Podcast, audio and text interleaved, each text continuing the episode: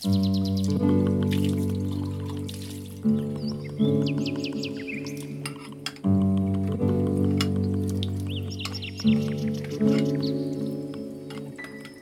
der Erfolgsfaktor unserer Wirtschaft war immer Mobilität. Das hat sich auch nicht geändert. Und das Thema Mobilität muss sich aber verändern, weil wir mit der Mobilität, wie wir sie in der Vergangenheit hatten, wahrscheinlich in unserer Welt so nicht weiterkommen werden.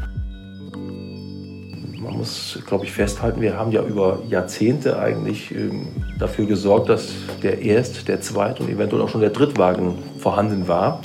Und jemand, der diese Möglichkeiten hat, davon zu überzeugen, dass er dann den ÖPNV nutzen soll, das geht nur dann, wenn man ein vernünftiges Angebot unterbreiten kann.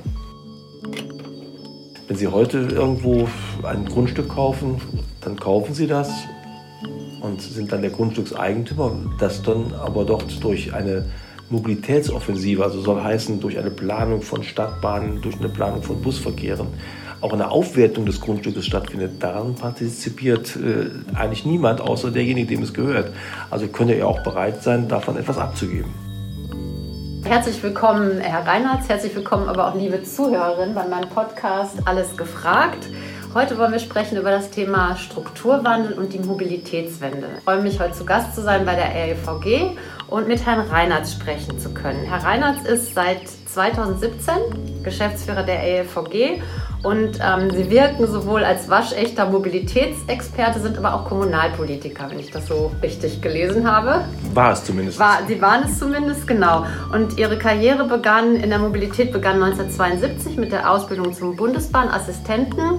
Und sie legten dann 1986 äh, ihr Diplom als Verwaltungsbetriebswirt im Eisenbahnwesen ab. Und dann folgten noch diverse Stationen im Bundesverkehrsministerium. Sie waren Geschäftsführer des Verkehrsverbundes Rhein-Sieg, Vorstandsmitglied bei den Kölner Verkehrsbetrieben, ähm, haben die DVW, die Deutsche Verkehrswerbung, gegründet und äh, waren und sind dort auch Geschäftsführer, wenn ich das richtig gelesen habe. Und sie sind seit 2017 bis heute Geschäftsführer der REVG, der Rhein-Erft-Verkehrsgesellschaft, gemeinsam mit Martin Gavrisch. Richtig. Soweit korrekt. genau. Und äh, Sie haben auch Karriere gemacht als Kommunalpolitiker. Seit von wann bis wann? Ich bin 19, 1994 bin ich parteipolitisch mal aktiv geworden und äh, bin dann 99 in den Rat der Stadt Köln gewählt worden. Als ich dann VHS-Geschäftsführer wurde, bin ich zurückgetreten, weil das eben nicht zusammenpasste. Und bin dann anschließend, jetzt muss ich gerade selbst überlegen, 2004 Vorsitzender der Kölner CDU geworden und später nochmal des Stadtbezirks Porz, äh, wo ich dann auch Vorsitzender war. Schön. Auf der anderen Rheinseite. Auf der anderen sehr Rheinseite. schön, sehr schön, genau. Also, möchten Sie da noch etwas ergänzen, Herr Reinhardt, in Ihrer Vorstellung, was Ihnen noch wichtig ist, worauf Sie noch besonderen Wert legen? Ich glaube, das passt so ganz gut zusammen. Es zeigt die Vielfältigkeit sowohl kommunalpolitisch wie auch äh, in dem Bereich Mobilität. Ja, wir haben auch eins gemeinsam. Sie äh, sagten vorhin im Vorgespräch schon mal, genau, Sie waren Realschüler und haben dann aber nochmal äh, sozusagen Abitur in der Abendschule nachgeholt. Ja, genau. Genau, das äh, teilen wir auch. Mhm. Also ich habe auch ähm, meine, meine Karriere in der Realschule gestartet und bin dann, bin dann auch erst aufs Gymnasium gewechselt. Was waren denn spontan als erste Frage die drei schönsten Momente in dieser Woche?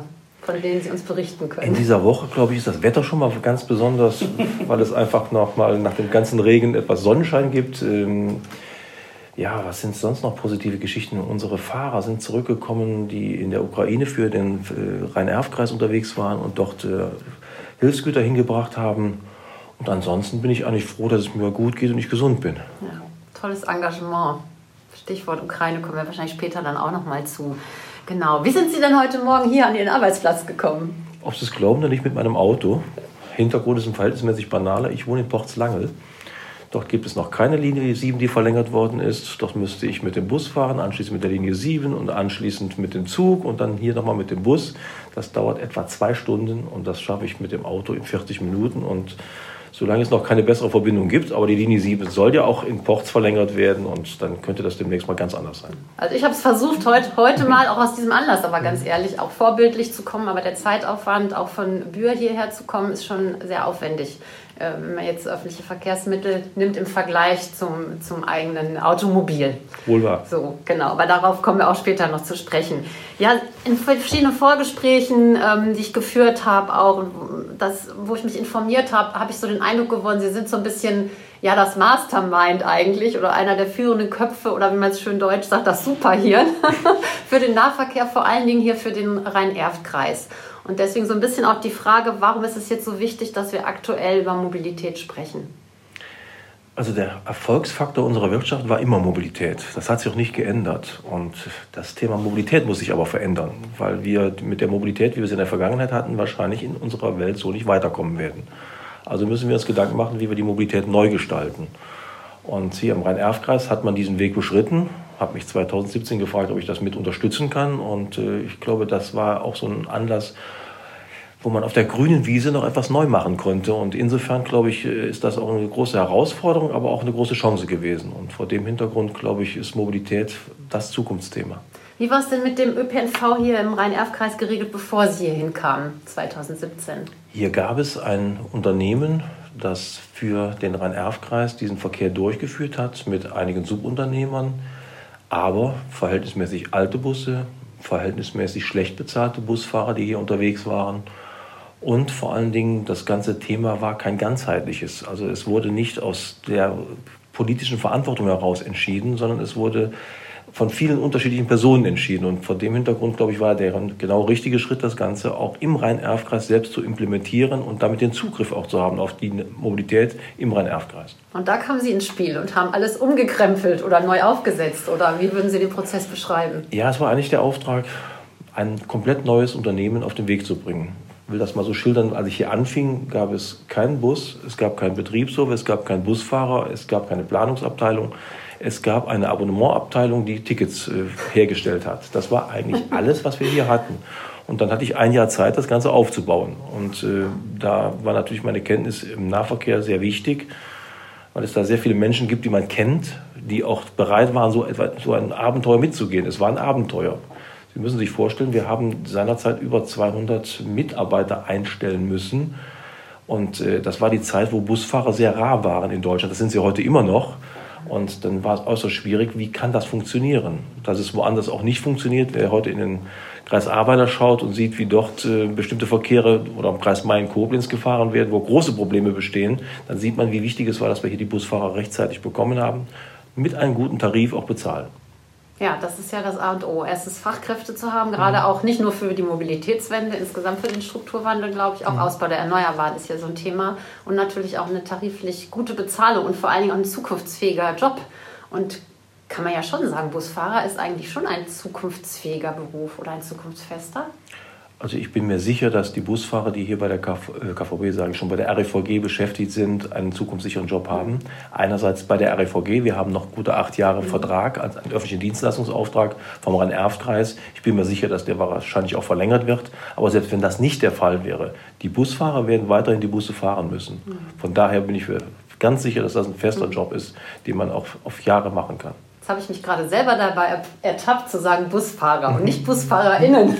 Wie ist es denn bei Ihnen mit weiblichen BusfahrerInnen bestellt? Da ich die Frage erwartet habe, kann ich Ihnen sagen, es sind genau 22 Prozent Busfahrerinnen, die bei uns beschäftigt sind. Ehrlich, ich sage Ihnen, die Frage kommt jetzt wirklich spontan, weil ich mich selber dabei ertappt habe. Aber wahrscheinlich ist man als Grüne so ein bisschen in Verdacht schon, dass man auf jeden Fall nochmal diese Frage dann auch stellt.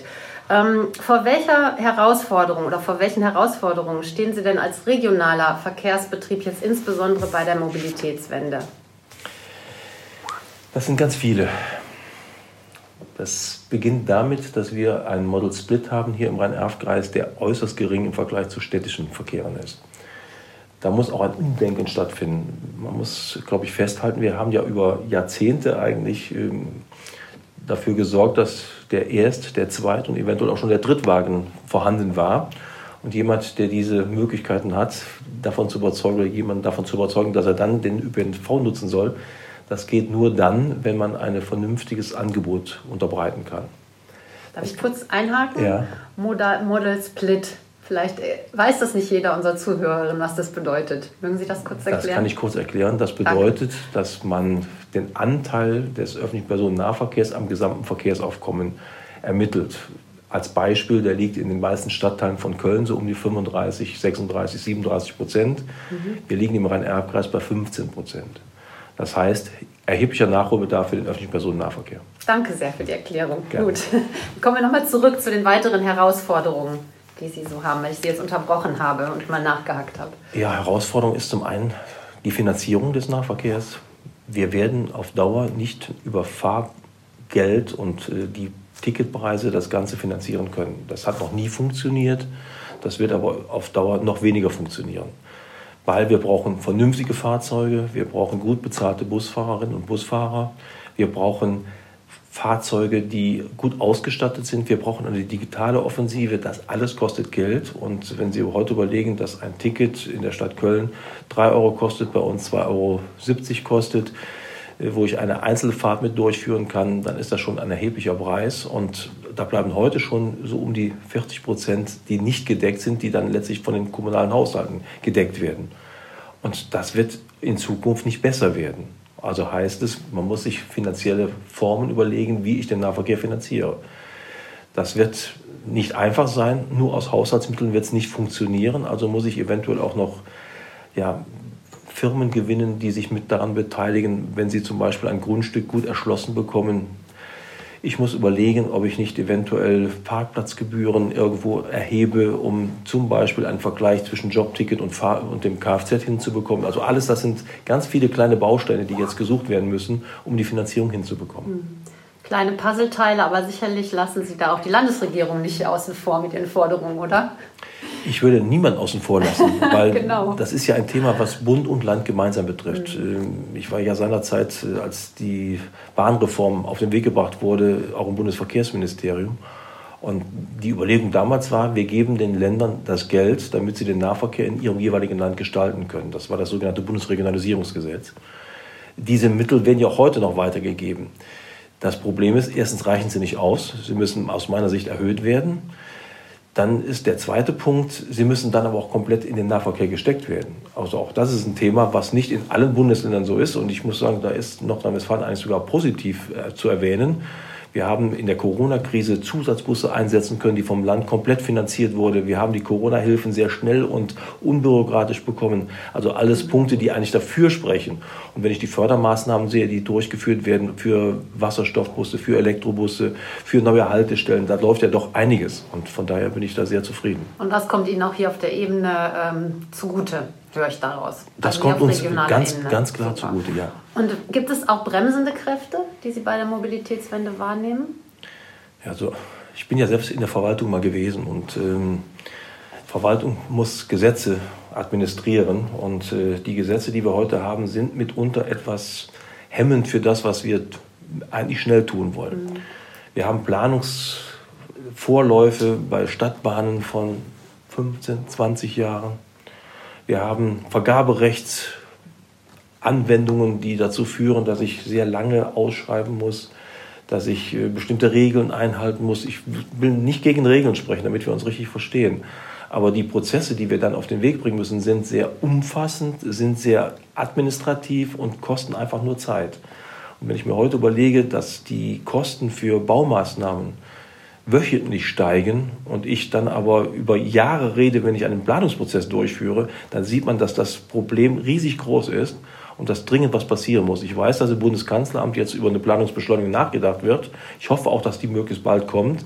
Aber das Thema ist tatsächlich absolut top und muss jetzt gelöst werden. Ja, also ein Plädoyer auf jeden Fall auch für Planungsbeschleunigung, aber ohne dass die Qualität leidet. Denke, da sind wir uns hoffentlich auch einig. Da sind wir uns. Da gibt es ja auch viele Prozesse, die ähm, genau wo man sagen kann, wenn die schneller gehen, leidet die äh, Qualität. Das darf natürlich nicht sein, dass es zu ähm, Lasten der Nachhaltigkeit mhm. geht. Aber da kommen wir vielleicht auch später nochmal drauf.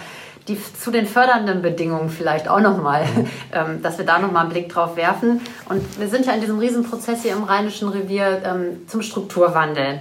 Was ist denn für Sie Strukturwandel? Was ist Ihre ganz persönliche Herangehensweise oder Assoziation, wenn Sie diesen Begriff benutzen oder auch hören? Ich bin 65 Jahre alt, Strukturwandel hat es immer gegeben. Wir mussten uns immer auf irgendwas Neues einstellen. Das wird auch zukünftig so sein. Und äh, vor dem Hintergrund äh, ist das jetzt im Rheinischen Revier ein besonderes Thema und äh, betrifft eine, eine oder mehrere Regionen gleichzeitig und ähm, ist auch eine Herausforderung, aber das hat es gegeben. Das gibt es im Ruhrgebiet, das äh, gibt es in vielen anderen Bereichen, das gibt es im kleinen Bereich, also Strukturwandel gibt es auch in der Familie zum Teil. Also von daher bin ich fest davon überzeugt, dass man sich dem stellen kann, stellen muss. Und mit dem Strukturwandel, der wird nie beendet sein. Der nächste kommt anschließend. Und von daher ist das ein Thema, was uns alle umtreiben soll. Und äh, wir schauen ja heute auch, was kommt an neuen Entwicklungen, wie müssen wir uns darauf einstellen. Das ist ja nichts, was äh, nur diese Region betrifft. Also Wandel als Teil des Lebens. So, so ist es. Ein genau Prozess so. sozusagen, Sehr gut Prozess immer wieder auch sich neu zu erfinden. Das ja. äh, kommt bestimmt auf jeden Fall dazu. Jetzt machen wir diesen Strukturwandel ja auch oder insbesondere wegen der Klimakrise. Es ähm, gibt auch noch andere vielfältige Krisen. Ähm, welche Bedeutung hat denn in diesem Zusammenhang der Begriff Nachhaltigkeit für Sie? Oder wie würden Sie den Begriff Nachhaltigkeit umschreiben? Also wenn wir jetzt mal auf, daran denken, dass dieser Strukturwandel ja nachhaltig sein soll oder muss auch. Nachhaltigkeit ist das, was ich aus meiner Kindheit kenne. Das war nachhaltig. Nachhaltig ist etwas verloren gegangen, der Begriff. Die Menschen schauen nicht mehr so genau, was ist mit dem, was ich dort habe, wie kann ich das schützen. Da muss sich einiges verändern. Das findet statt. Manchmal aus meiner Sicht leicht übertrieben, aber das ist äh, meine persönliche Meinung. Wo ganz wichtig ist, dass wir immer betrachten, was hat das für Auswirkungen, wenn ich das so oder so mache. Und wenn ich das mache, glaube ich, und dann auch vielleicht an die Zukunft denke, auch an die Menschen denke, die in der Zukunft davon betroffen sind, dann glaube ich, wird Nachhaltigkeit in den Köpfen stattfinden müssen und dann wird es auch viele Umsetzungen geben, die nachhaltig sein werden. Jetzt haben Sie gesagt, äh, das, was Sie in der Kindheit gemacht haben. Mhm. Haben Sie ein Beispiel, ein ganz, ganz praktisches Beispiel? Was ja, fällt Ihnen als erstes ein? Ganz banal. Meine Eltern hatten einen eigenen Garten. Dort konnten wir da alles das äh, letztlich ja, herstellen, was wir zur Versorgung der Familie brauchten. Und das war verhältnismäßig banal, aber das findet heute zum Teil nicht mehr statt. Heute werden äh, Gurken äh, nach Polen gebracht, dort verpackt und wieder zurückgebracht. Damals waren die Gurken im Garten und die wurden dann anschließend ins Glas gebracht. Also von daher, das ist Nachhaltigkeit aus meiner Sicht. Also Plädoyer auch für Regionalität. Natürlich. Das finde ich super. Ja, da sind wir uns auch sehr, sehr einig. Jetzt gab es nochmal, um auf den Strukturwandelsprozess zu schauen, gibt es ja verschiedene Strategien, die da angelegt sind, unter anderem die Raumstrategie die hieß noch oder heißt auch immer noch 2038 plus und da wurde ja so ein Raumkonzept fürs Rheinische Revier erarbeitet, wo verschiedene Schichten, Layer so übereinander gelegt wurden. Waren Sie in diesem Prozess beteiligt? Wir waren in dem Prozess nicht beteiligt, müssen auch nicht darin beteiligt sein. Ich sage ganz bewusst, warum wir nicht beteiligt ja, sein ja, müssen. Ja, gern, deswegen frage ich. Wir, wir sind Teil des Rhein-Erft-Kreises und der Rhein-Erft-Kreis ist darin beteiligt. Und der Rhein-Erft-Kreis ist derjenige, der uns beauftragt, den Verkehr durchzuführen. Mhm. Dass wir natürlich beraten, dem Rhein-Erft-Kreis zur Verfügung stehen, versteht sich von selbst. Aber insofern ist der richtige Ansprechpartner der Rhein-Erft-Kreis und die Städte im Rhein-Erft-Kreis. Ah ja, okay. Und wie war es mit der Arbeit im Revierknoten Infrastruktur und Mobilität? Da gab es ja auch diesen Revierknoten. Ähm das löst sich ja so ein bisschen auf jetzt die Struktur. Gab es da Kooperation, Zusammenarbeit? Haben Sie sich da in die Prozesse irgendwie eingebracht? Ja, nee, wir sind ganz anders in, in den Prozess hier rangegangen. Ja. Wir sind letztlich über die einzelnen Projekte, die von den einzelnen Städten äh, auf den Weg gebracht wurden, in die Prozesse mit einbezogen. Ich will das am Beispiel nennen. Wir sind sehr frühzeitig mit der Stadt Kerpen gemeinsam in das Projekt Speicherstadt Kerpen hineingegangen, haben uns dort als Projektpartner beteiligt weil wir einfach äh, gesehen haben, wir werden zukünftig unsere Flotte anders antreiben.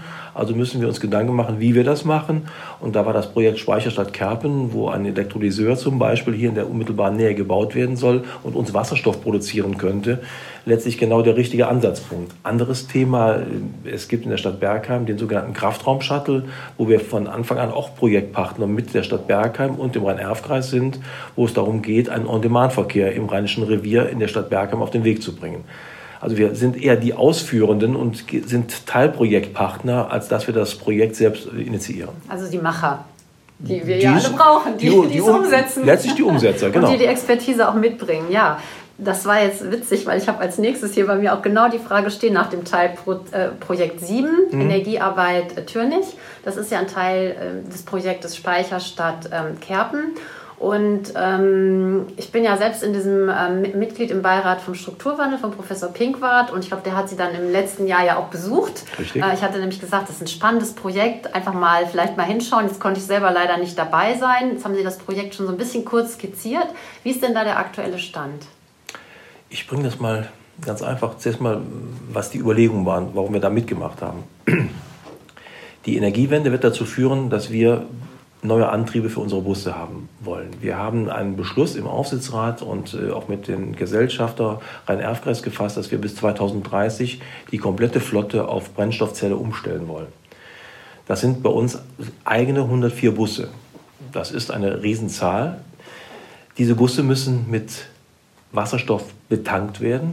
Dazu muss der Wasserstoff hergestellt werden. Es gibt das Abfallprodukt aus der chemischen Industrie. Das ist aber langfristig nur eine Übergangslösung. Wir suchen eigentlich danach, wie wir einen sogenannten grünen Wasserstoff bekommen. Und äh, das ist dann das Projekt, was hier in der Speicherstadt Kerpen mit dabei ist, einen Elektrolyseur zu bauen in unmittelbarer Nähe unseres Betriebshofes, wo letztlich dann durch äh, eine Windkraftanlage und Photovoltaik Wasserstoff hergestellt werden kann, der dann über eine Leitung zu uns an die Tankstelle kommen kann. Das Projekt haben wir gemeinsam mit der Stadt Kerpen, aber auch gemeinsam mit der Firma Freund, die ein großes Logistikunternehmen hier vor Ort hat, auf den Weg gebracht und sind eigentlich der Abnehmer für den Wasserstoff. Das ist unsere, unsere Aufgabe da drin. Und wie viel wir da benötigen, also ich, das sind 104 Busse. Ein Bus braucht auf 100 Kilometer etwa 9 Kilo. Und äh, dann kann man sich vorstellen, was so am Tag benötigt wird, wenn man weiß, dass ein Bus 300 Kilometer bei uns am Tag fährt. Das heißt, wir mit unseren 104 Bussen benötigen eine große Menge. Wir sind mindestens so um die 800 bis 1000 zusätzliche LKWs noch in Türnich, die dort bei Logistikfirmen unterwegs sind. Auch die werden voraussichtlich aus meiner Sicht zukünftig mit Wasserstoff fahren. Also heißt, das Projekt ist sehr nachhaltig für die Zukunft und der Wasserstoff wird eine große Herausforderung dann für diese Region sein. Ja, schön, dass Sie nochmal also diese Nachhaltigkeit so skizziert haben, ganz konkret auf dieses Projekt. Nämlich eigentlich der grüne Wasserstoff ja. ist ja das, was Zukunft hat. Sprich, wir brauchen erst Windräder. Und ich frage mich immer, wenn ich äh, so an Gewerbegebieten in der Nähe unterwegs bin, warum ist nicht da mehr, wird nicht da mehr Windenergie oder erneuerbare Energie auch produziert, wo sie dann auch verbraucht wird. Dahin mhm. wird es ja gehen, die zentrale und regionale Energieversorgung. Aber ich glaube, wir in Kerpen arbeiten jetzt auch daran dass es dann demnächst hier auch die ersten Windräder geben wird, weil das ist ja eigentlich dann jetzt auch die Voraussetzung. Es gibt ja auch einige Privat, private Firmen, die sich schon Gedanken darüber machen, auch einen Elektrolyseur für kleinen Bedarf ja. herzustellen. Also das, alles das gibt es zurzeit schon. Ja. Hier ist sehr viel unterwegs. Ja. Jetzt haben wir noch das Thema, Sie hatten gerade ähm, auch Solarenergie, können wir auch nochmal ansprechen, das Thema. Beim Reingehen habe ich hier unten gesehen, dass Sie auch schon unten äh, praktisch Solartankstellen stehen haben. Die sind noch nicht äh, am Start, glaube ich. Also die können noch nicht genutzt werden? Die sind vor zwei Wochen installiert ah, worden. Okay. Müssen nur noch angeschlossen werden. Nur noch angeschlossen. Ja. Und haben Sie PV hier auf dem Dach oder wo äh, kommt die Solarenergie her oder was für eine Energie soll da eingespeist werden? Also wir haben zurzeit noch keine Photovoltaikanlagen. Mhm. Das ist ein Thema, was wir auch auf, der, auf dem Schirm haben. Wir sind aber nicht der Eigentümer der, der mhm. Anlagen, sondern da müssen wir auch mit der Firma Freund das gemeinsam machen. Äh, Richtung ist aber, dass wir das machen wollen und mhm. wir sind auch in Gesprächen dazu.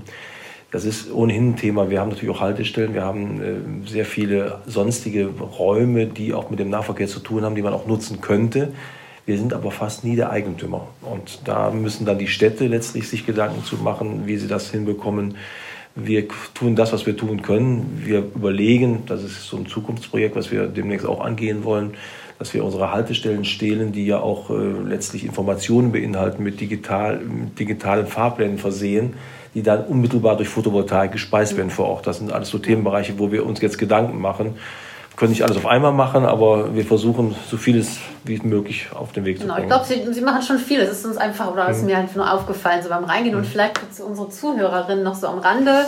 Ähm, ja, Freund und die RVG sind eigentlich Nachbarn hier im Gewerbegebiet, wenn ich das so richtig ähm, beschreiben darf, oder? Wir sind Nachbarn und wir sind diese Mieter von Herrn Freund, ja. der letztlich diesen Betriebshof uns vermietet hat und auch dieses äh, Bürogebäude, in dem wir unsere Verwaltung haben, letztlich uns gebaut und dann vermietet hat. Ja, und ich glaube, ich finde es also super. Ich habe ja immer ein starkes Plädoyer dafür, dass wir so Transformationspartnerschaften brauchen und das ist hier ein sehr, sehr schönes Beispiel dafür, finde ich, wie es funktionieren kann. Das passt wunderbar. Wir haben jetzt eine gemeinsame Tankstelle. Wir haben auch vereinbart, dass diese Tankstelle zukünftig für Wasserstoff gemeinsam genutzt werden kann. Also es ist nicht unsere Tankstelle, sondern wir nutzen die beide gemeinsam. Wir haben eine Waschstraße oder Waschstraßen, die gemeinsam genutzt werden. Warum soll einer nur eine haben? Also Hintergrund ganz banal, wir können den ganzen Tag waschen und die LKWs kommen abends rein und werden nachts gewaschen. Also von daher passt das super zusammen. Hat so ein bisschen was von Sharing Economy. Ja. Also wo ich mich dann auch hier ein bisschen frage, genau, warum wir diese Modelle des Teilens nicht, nicht noch mehr auch in der Praxis haben. Aber ein sehr, sehr schönes Beispiel hier. Jetzt haben wir gerade schon mal über den Strukturwandel gesprochen und es gibt ja bei der Zukunftsagentur dieses Sterneverfahren, wo Projekte sich bewerben können und dann empfohlen werden für eine nachgelagerte Förderung nach Strukturstärkungsgesetz und bei den verschiedenen, ähm, also Anträge stellen können auch. Ähm, erst kürzlich stand in der Zeitung, es wurden wieder Sterne vergeben für fünf Mobilitätsprojekte, unter anderem für das Rheinische Radverkehrsrevier, regionales Radverkehrskonzept, das hier auch sozusagen durch das ganze Rheinische Revier sich ziehen soll da stellt sich mir genau dann die Frage nach, dem nach der intermodalen Mobilität. Das heißt, wie verknüpfen wir und wo, Stichwort Mobilitätsstationen, denn diese verschiedenen Verkehre miteinander, dass ein Umstieg jederzeit gewährleistet ist? Und wie sind Sie da schon unterwegs? Wir sind aktuell in einer europaweiten Ausschreibung für ein Fahrradmietsystem im gesamten Rhein-Erft-Kreis. Äh, die Vergabe wird voraussichtlich noch im ersten Halbjahr jetzt stattfinden, sodass wir, wenn alles klar geht, äh, spätestens im Frühherbst damit beginnen, ein Fahrradmietsystem im gesamten Rhein-Erf-Kreis auf den Weg zu bringen. Das sind 600 bis 800 Fahrräder, die in den unterschiedlichen Städten dann entsprechend vorhanden sein werden. Es sind da Lastenräder mit dabei, es sind E-Bikes mit dabei, also ganz unterschiedlich, auch wie die Städte das auch letztlich für sich benötigen. Das zweite ist, wir machen einen On-Demand-Verkehr. Das heißt, wir verknüpfen die Vorteile des, Taxis, des Taxiverkehrs mit denen des öffentlichen Personennahverkehrs versuchen dort, wo strukturschwache äh, Gegenden sind, wo wenig Verkehr angeboten wird zurzeit im ÖPNV, dort ein Angebot zu unterbreiten, was ohne Fahrplan auf Abruf letztlich äh, gewährleistet werden kann, wo mehrere Menschen mit einem Fahrzeug fahren können, das keinen Linienweg abfährt, sondern den schnellsten Weg fährt und möglichst viele Menschen in das Fahrzeug mit hineinbringt. Dazu haben wir die entsprechenden Fahrzeuge schon beschafft. Wir sind jetzt dabei und versuchen, dass wir noch äh, ja auch im Frühherbst in der Stadt Erfstadt mit einem Piloten starten und das Ganze dann auch mit dem Kraftraum-Shuttle in Bergheim so bald als möglich auf den Weg bringen. Die Stadt Frechen ist mit dabei, sucht zurzeit, äh, hat eine Studie jetzt in Auftrag gegeben, wo nochmal der Bedarf für Frechen ermittelt wird. Also viele, viele Themen, die genau dieses Thema mit sich bringen. Wir sind mit der Firma Cambio in einem Vertrag, wo wir auch äh, letztlich unseren Fahrgästen die Möglichkeit geben, auch äh, ein Mietfahrzeug zu bekommen und damit zu fahren. Also äh, Mobilität ist ohnehin kein Thema nur für den Bus, nur für die Stadtbahn, äh, nur fürs Fahrrad, sondern Mobilität ist ein umfassendes Thema und wir sind als Rhein-Erf-Verkehrsgesellschaft der Mobilitätsdienstleister des Rhein-Erf-Kreises und das heißt, wir müssen komplett anbieten. Super, also intelligente Vernetzung. So ist es. Und da das Verkehrsmittel da, wo es oder wie es auch passt. So, dass ich möglichst schnell von A nach B komme. Wunderbar, das hört sich gut an. Jetzt haben Sie gesagt, On-Demand-Verkehre, ist das eigentlich so das neue modische Wort für ähm, Anruf-Sammeltaxi, was wir früher mal hatten? Oder Sie haben es zwar gerade schon ein bisschen geschrieben, aber so. Es ist, äh, es ist etwas anderes als das Anruf-Sammeltaxi, weil es aus meiner Sicht besser ist. Mhm. Das Anruf-Sammeltaxi ist ein Linienverkehr. Dieser Linienverkehr fährt nach festen Zeiten über einen festen Weg. Und ich muss die Fahrt entsprechend vorher bestellen, damit sie durchgeführt wird. Der On-Demand-Verkehr findet in der Regel über eine App statt. Der On-Demand-Verkehr hat keine Anmeldezeiten, sondern ich kann kurzfristig mir etwas bestellen. Der On-Demand-Verkehr hat keine Haltestellen. Er hat äh, die einzige Auflage, er kann schlecht in der Kreuzung halten, wenn jemand dort mhm. steht, sondern er muss dann eben etwas weiter äh, fahren oder gehen, damit er dann in das Fahrzeug einsteigen kann. Das sind in der Regel alle zwei, also dass man 200 Meter, nicht mehr als 200 Meter gehen muss, um äh, letztlich ins Fahrzeug einzusteigen. Er wird 24-7 angeboten zum Teil. Das wäre also grundsätzlich möglich. Wir machen es nicht überall, weil es wird wahrscheinlich keinen Sinn machen, überall ein Taxi dann letztlich einen On-Demand-Verkehr als Taxi zur Verfügung zu haben. Ähm, damit ist er sehr flexibel. Und wir kommen tatsächlich auch in Gebiete, wo heute ein ganz schlechtes Angebot ist. Und wir können in den Zeiten, wo ja, die jungen Menschen noch unterwegs sind, aus der äh, Stadt zurückkommen, nach Hause wollen, auch so ein Angebot machen und äh, damit letztlich ja, Mobilität wieder umfassender mhm. anbieten. Ja, vielen Dank, dass Sie das so ausführlich erklärt haben. Das äh, ist spannend gewesen, auch für mich. Ähm, ich habe kürzlich im Haustürwahlkampf eine Bürgerin getroffen, die muss morgens um vier hier im Lager in Türnich sein, arbeitet beim großen Lebensmitteldiscounter mhm. und lebt in Horem. Und die sagte, ja, ich werde immer auf ein Auto angewiesen sein. Sehen Sie das genauso oder können wir da irgendwas anbieten? haben genau, wir da genau was im Portfolio? das ist genau die Herausforderung, die wir haben im Nahverkehr. Ich äh, mache das immer an dem Beispiel der Polizistin oder der Krankenschwester, die letztlich jeden Tag arbeiten muss und morgens um sechs oder morgens um fünf im Krankenhaus oder in der Polizeistation sein muss. Und das geht nur, oder das macht sie dann, wenn sie das auch mit dem öffentlichen Personennahverkehr kann. Heute kann sie das nicht. Nicht immer. Das ist genau das Problem, was wir haben. Wir sind gerade im Rhein-Erf-Kreis dabei, den sogenannten Nahverkehrsplan komplett neu aufzustellen. Dort ist letztlich das Instrumentarium zu sagen, was strategisch zukünftig im Nahverkehr angeboten werden soll. Aus meiner Sicht gehört dazu, dass ich eine quantitativ und qualitativ hochwertige Leistung anbiete, die ich auch dann nutzen kann, wenn eben nicht alle Menschen unterwegs sind, sondern wenn nur wenige unterwegs sind, die in Wechselschichten zum Beispiel arbeiten müssen. Das heißt, wir brauchen eine Vertaktung, mhm. die auch zu Zeiten stattfindet, wo nicht immer Menschen unterwegs sind, aber am Wochenende, auch abends spät und morgens früh. Und das ist die Herausforderung jetzt äh, im Rhein-Erf-Kreis, das im Nahverkehrsplan zu manifestieren und dann zu finanzieren. Das ist die große Herausforderung, die da eine Rolle spielen wird. Das wäre jetzt meine nächste Frage gewesen, denn Flexibilität und Vertaktung, das kostet ja auch, weil es ja sehr, man reagiert dann ja auch sehr auf individuelle Nachfrage. Und wir haben jetzt heute die Busse, die ich auch gesehen habe beim Herfahren. Einige waren sehr voll, aber in diese Richtung der Bus war jetzt nicht so voll heute. Und da fragt sich dann natürlich auch, wann ist das Ganze denn, trägt sich das Ganze eigentlich auch überhaupt noch? Ja, ich versuche immer den Menschen zu erklären, warum die Busse zum Teil nicht voll sind und an anderer Stelle aber komplett voll sind. Also wir haben natürlich die Busse so eingesetzt, dass sie möglichst lange Strecken fahren und möglichst viel auf der Straße unterwegs sind der Fahrer wechselt vielleicht mal unterwegs, aber letztlich ist der Bus die ganze Zeit unterwegs. Das unsere Herausforderung. Ein stehender Bus kostet eigentlich nur Geld. Also soll er fahren. Wenn er fährt, ist er von, ich sag mal, von Bedburg bis nach Wesseling unterwegs und dass da nicht in allen Stationen gleich viele Menschen ein- und aussteigen, ist auch klar. Aber wir sehen schon, wir haben in jedem Bus ein Zählsystem. Wir wissen, wie viele Einsteiger, wie viele Aussteiger an jeder Haltestelle dazugekommen sind und können dann feststellen, ob der Bus unterwegs voll, weniger voll oder teilweise nur gefüllt war.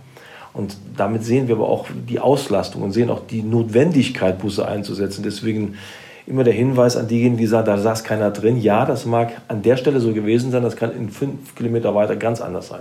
Nee, das war auch nur jetzt eine Frage, mhm. wie das wahrscheinlich, ich bin ja auch nur eine normale Bürgerin, mhm. die die Dinge beobachtet und das geht ja wahrscheinlich vielen so, die sich das ja. dann auch fragen, warum sitzt da nur eine Person drin oder warum fährt der Bus leer? Danke. Beispiel, wir haben diese Schnellbusse, die jetzt unterwegs sind, mhm. die haben auf einigen Streckenabschnitten sind die total überfüllt und auf anderen Streckenabschnitten sind eben weniger Menschen drin. Ja, das ist halt so ein bisschen die Herausforderung. Jetzt haben Sie gerade schon geschildert, wie umtriebig Sie unterwegs sind. Stichwort Fahrradmietsystem, äh, Stichwort Pilotprojekt Erfstadt On-Demand-System. Ich habe auch noch von einem weiteren Projekt gelesen, ähm, ähm, wo auch im Sommer der Start geplant ist, die Vesputi Mobility Box. Dann haben Sie schon sehr intensiv gelesen. Ja. Fand ich spannend. Mhm. Ja, es ist auch spannend. Äh, Hintergrund ist ein ganz banaler. Wenn Sie heute mit einem Flugzeug unterwegs sind, können Sie sich eine Currywurst bestellen. Ein Nahverkehrsticket zum, mit diesem Ticket können Sie nicht bestellen.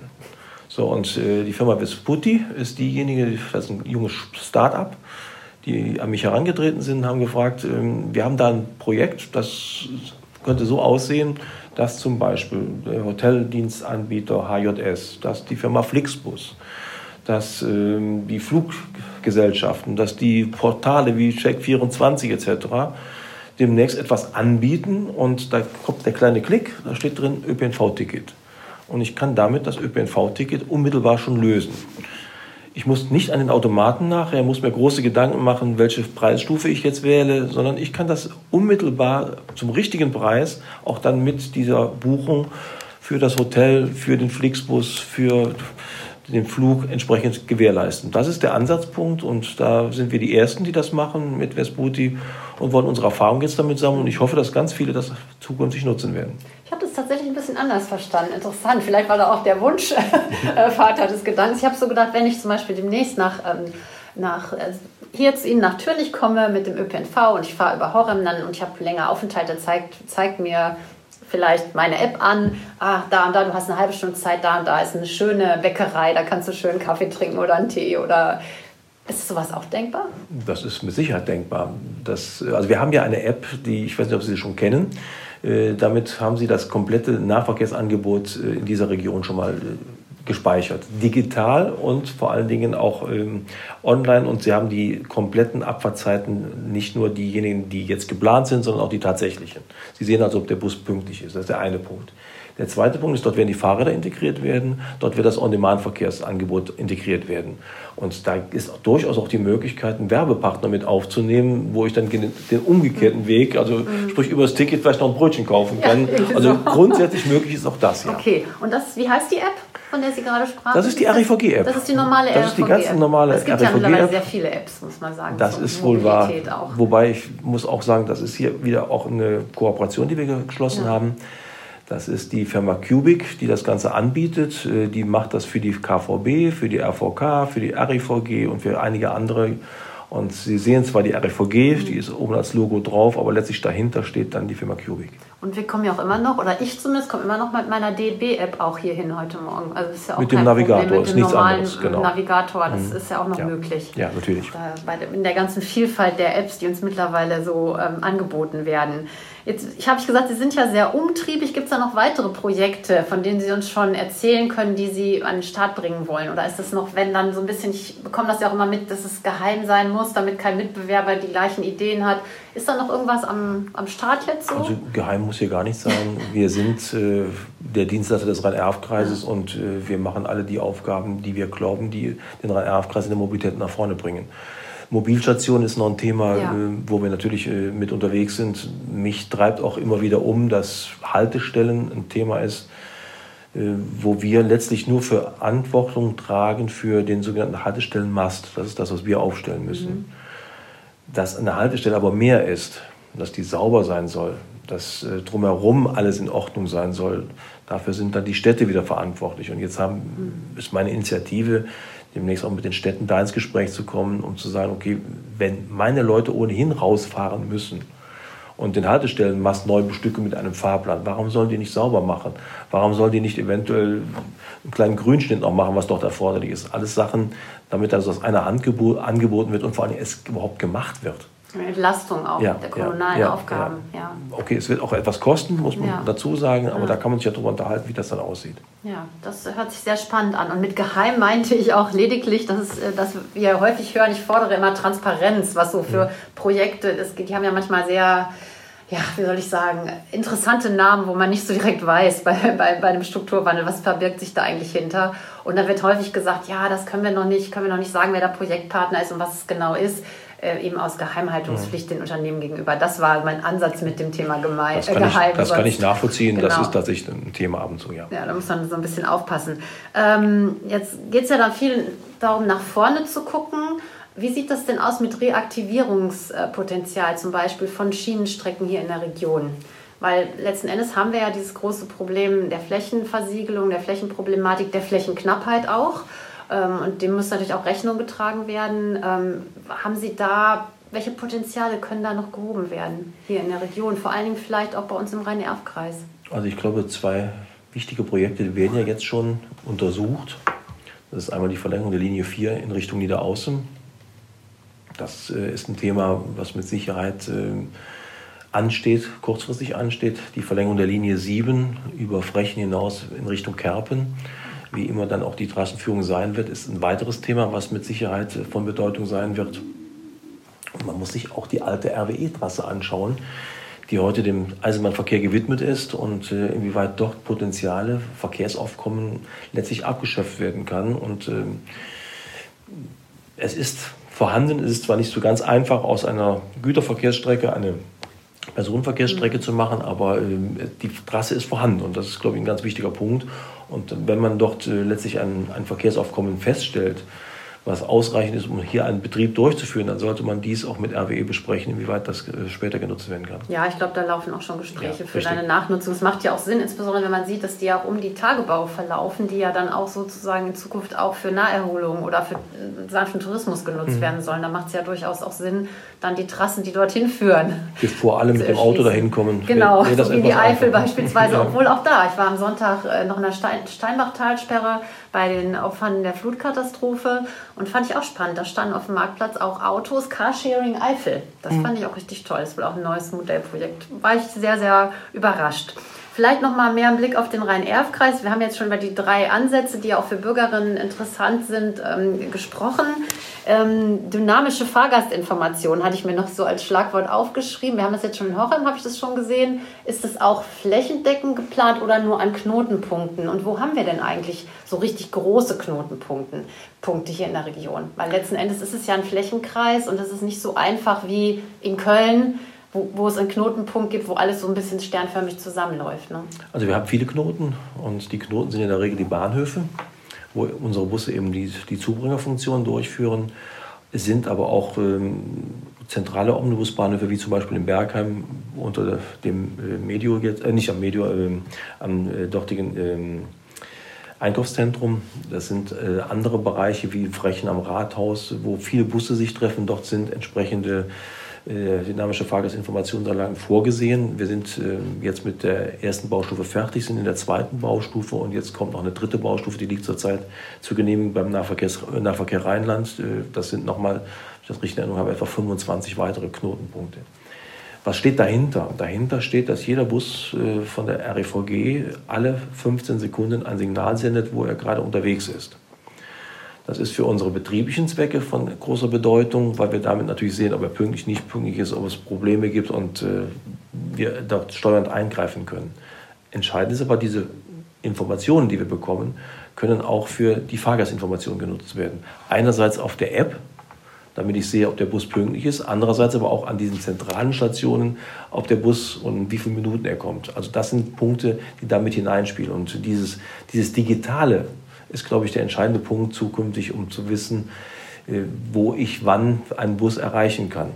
Das ist einmal, wie gesagt, mit der Vertaktung. Wenn ich alle 10 Minuten Bus habe, muss ich nicht schauen, wann der nächste fährt. Dann fährt alle 10 Minuten mhm. halt einer.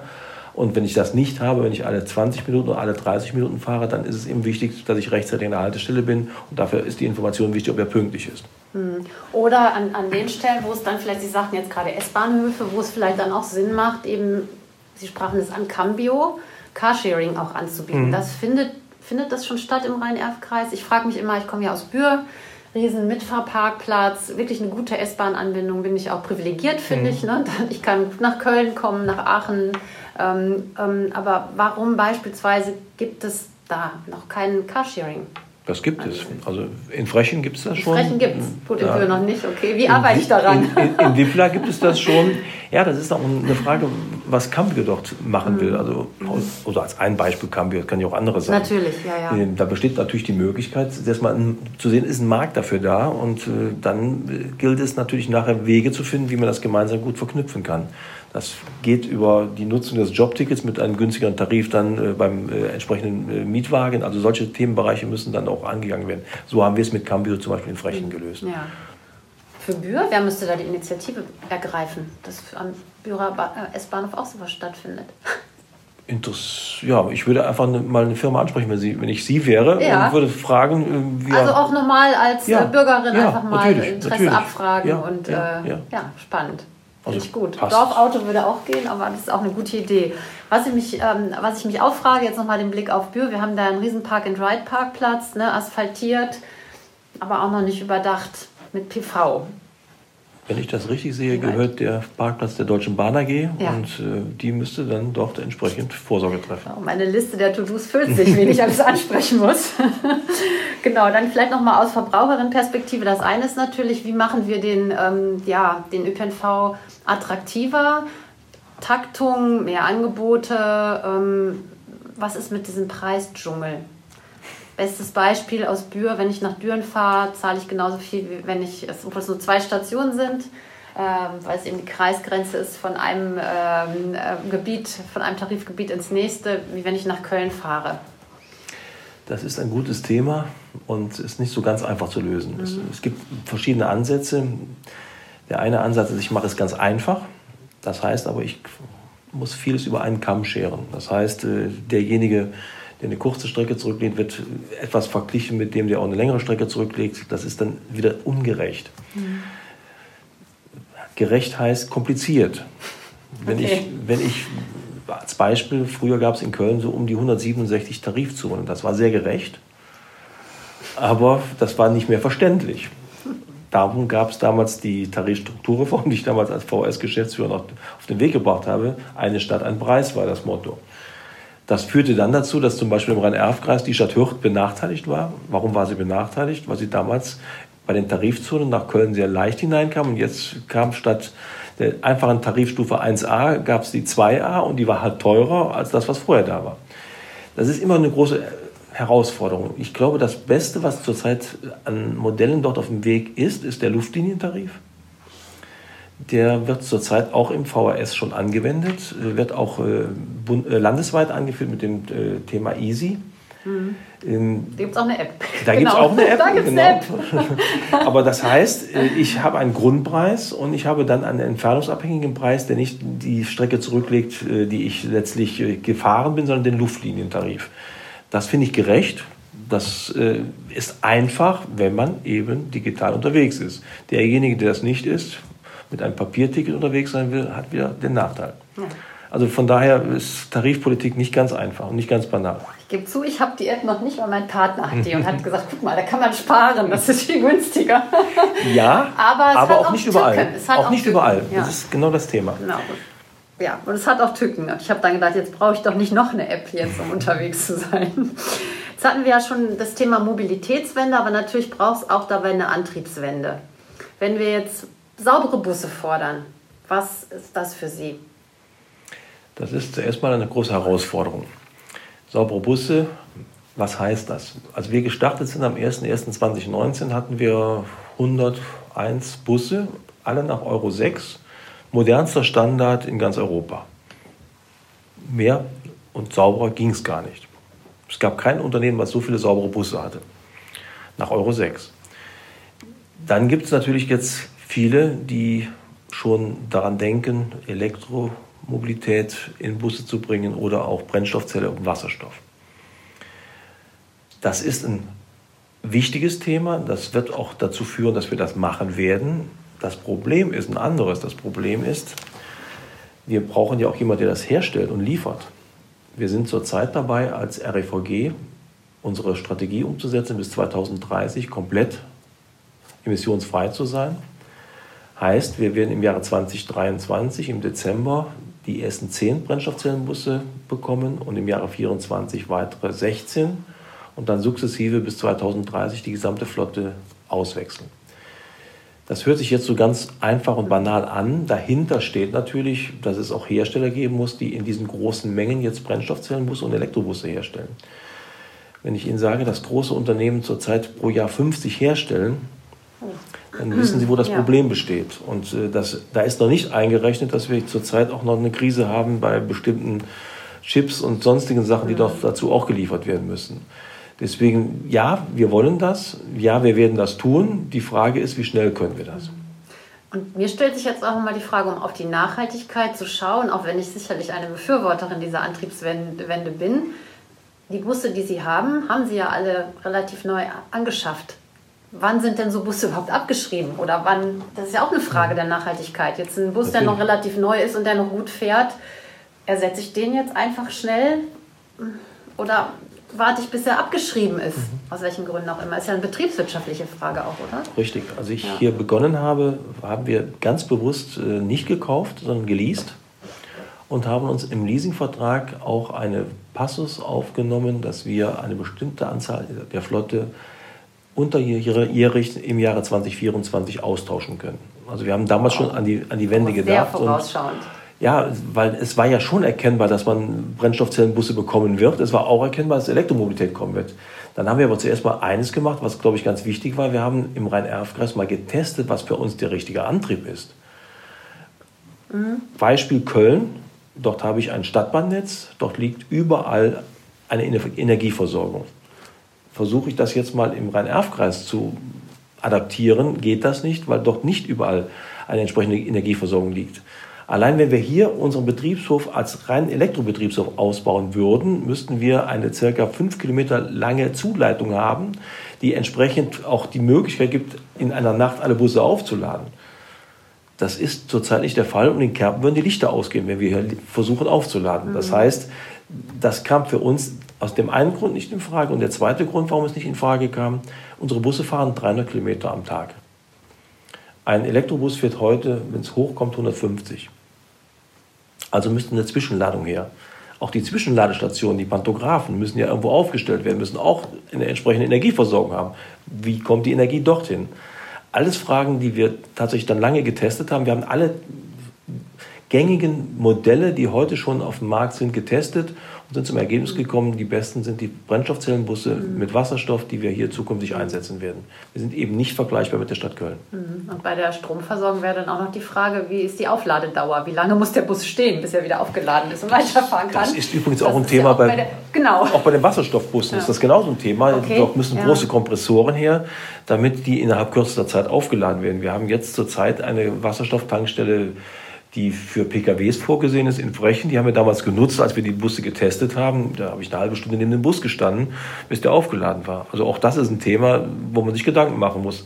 Auch die Tankstelle mit Wasserstoff hier vor Ort ist nicht mehr die Tankstelle, wie wir sie heute haben. Da müssen Drücke hergestellt mhm. werden, damit die, die Busse entsprechend befüllt werden können. Da müssen Abstandsflächen eingehalten werden, da müssen Sicherheitsvorkehrungen ja. eingehalten werden. Unsere Werkstatt, die wir hier haben, muss umgerüstet werden. Da müssen bestimmte Voraussetzungen erfüllt sein. Also das ist nicht so ganz banal. Mhm. Ja, und ganz ehrlich, wenn ich ein Auto mit, mit Strom fülle, ist ja dann auch die Frage, ne? was ist das für ein Strom, mit dem ich mein mhm. Auto da gerade fülle? Es nützt ja nichts, wenn das Atom- oder Kohlestrom ist, sag ich mal so für die Energiewende brauchen wir ja, also da brauchen wir auch grünen Strom. Einfach um Letz, die Autos. Letztlich ja, ne? aber wir haben ihn zurzeit in der, der Menge Ansatz, nicht. Genau, mhm. das ist genau. Ich glaube, das ist, wird auch eine der großen Herausforderungen sein. Jetzt haben wir schon sehr viel darüber gesprochen und vielleicht können wir es noch mal auf den Punkt bringen. Gelingende Mobilitätswende. Was sind jetzt die tief hängenden Früchte, die wir ernten können? Was ist Ihre Vision und wo sehen Sie die Öffis in den nächsten zehn Jahren? Also ich sehe uns in den nächsten zehn Jahren genau da, wo wir jetzt sind. Es geht nämlich immer weiter und wir müssen uns auch dann schon wieder anpassen. Da bin ich fest von überzeugt. Ähm, wo sehe ich den Rhein-Erf-Kreis? Ich gehe mal ganz bewusst auf den Rhein-Erf-Kreis zu. Ich sehe den Rhein-Erf-Kreis dann mit einem Nahverkehrssystem, was ähm, vertaktet ist, was ähm, auch an Samstagen und Sonntagen ein gutes Angebot bietet. Ich sehe ihn da mit einer hoffentlich äh, schon Stadtbahnverlängerung, die in Richtung äh, Niederaußen geht. Ich sehe ihn hoffentlich dann mit einer Verlängerung der Linie 7 schon, wo auch immer hin. Und äh, ich hoffe, dass wir dann eine Linie RB 38 der Deutschen Bahn AG schon haben im S-Bahn-Takt, damit das Grundgerüst, das ist das Wichtige daran, dass das Grundgerüst auch steht, wo wir dann zufahren können. Mhm. Ich hoffe, dass wir noch einige Schnellbusverbindungen bis dahin haben. Ich hoffe, dass wir einige Nachtbusverbindungen äh, dann äh, auch auf den Weg gebracht haben und dass das On-Demand-Verkehrsangebot so umfassend ist, dass auch jeder im Rhein-Erf-Kreis zu jeder Zeit irgendwie eine Möglichkeit hat, mit dem öffentlichen Personennahverkehr fahren zu können. Ja, und WLAN ist ein ganz wichtiger Punkt. Haben Sie schon in Ihren Bussen? Wir haben, wir haben in allen 100 Bus, 104 toll. Bussen haben wir äh, WLAN schon eingerichtet. Das war eine, eine, Aus, eine Vorgabe des Rhein-Erf-Kreises, die wir umgesetzt haben und die auch sehr gut angenommen wird. Das ist die eine Seite, das wird von den Kunden sehr gut angenommen, aber das ist für uns auch wichtig, weil die Busse uns Daten liefern. Und diese Daten werden natürlich über WLAN auch geliefert. Und damit können wir natürlich auch die, ja, die Kontrolle über das Motorsystem des Busses entsprechend gewährleisten. Wir können auf Daten auslesen, wenn der Bus auf den Betriebshof kommt. Das kann alles automatisch stattfinden. Wir können äh, Daten einlesen, wenn zum Beispiel neue Werbemaßnahmen innerhalb des Busses zum Beispiel auf die Bildschirme gebracht werden sollen. All solche Sachen machen uns das mit WLAN sehr viel einfacher. Um mal jetzt vielleicht den Blog LVG so ein bisschen abzuschließen, wenn Sie mögen, hätte ich noch ein paar Fragen zu Ihrem politischen Wirken. Mhm. Äh, genau, Sie war, haben gesagt, Sie waren in, in Köln ähm, auch parteipolitisch sehr, sehr aktiv. Was kann denn jetzt Politik genau für diese gelingende Mobilitätswende beitragen? Wäre so ein bisschen eine Frage. Mhm. Und auch mal so rückblickend, an welche Grenzen sind Sie da gestoßen und wo sehen Sie jetzt die Rolle der Landespolitik vor allen Dingen in den nächsten fünf Jahren? Würde ich mal fragen, erstmal wollen. mal fragen wollen. Frage kann ich nachvollziehen. Fragen wollen, wie Sie es in den nächsten fünf Jahren so sehen. Ja, wo ist, wo ist die Aufgabe der Politik? Die Politik muss den Rahmen beschaffen, damit ich einen vernünftigen Nahverkehr, vernünftige Mobilität anbieten kann. Rahmen schaffen finanziell, Rahmen schaffen rechtlich und letztlich auch ja, auf die Fachleute hören, die in dem Bereich unterwegs sind und äh, nicht alles sofort umsetzen, was auch von manchen dort, dort auf den Weg gebracht wird. Sind auch Scharlatane unterwegs im Nahverkehr, auch in der Mobilität. Und ich glaube, wichtig ist, dass man das Machbare erkennt mhm. und das Machbare dann auch letztlich auf den Weg bringt. Und ähm, ich bin mir sicher, dass Nahverkehr viel mehr kann, als er bis heute zeigt bin mir aber auch sicher, dass nicht alles lösen kann. Also muss es da irgendwo auch noch eine, eine Ergänzung geben. Und vor dem Hintergrund äh, ist, wie gesagt, vorausschauende Planung wichtig. Nehme mal ein paar Beispiele. Man muss auch mal sich Gedanken machen, wenn ich heute ein entsprechendes Gewerbegebiet, ein äh, bestimmtes Wohngebiet ausweise, dass ich nicht erst mir dann Gedanken mache, wenn die Häuser dort stehen und die Menschen eingezogen sind, wie sie möglichst schnell dann zu ihrer Arbeit kommen, sondern das muss ich vorher planen. Das gehört unmittelbar mit dazu. Äh, das ist dann auch wieder eine Frage der Politik, dass die dieses direkt im Planungsprozess mit umsetzt. Und der zweite Punkt ist, äh, ich muss auch sehen, dass ich die Menschen an der Verbesserung ihres Umfeldes durch Mobilität finanziell beteilige.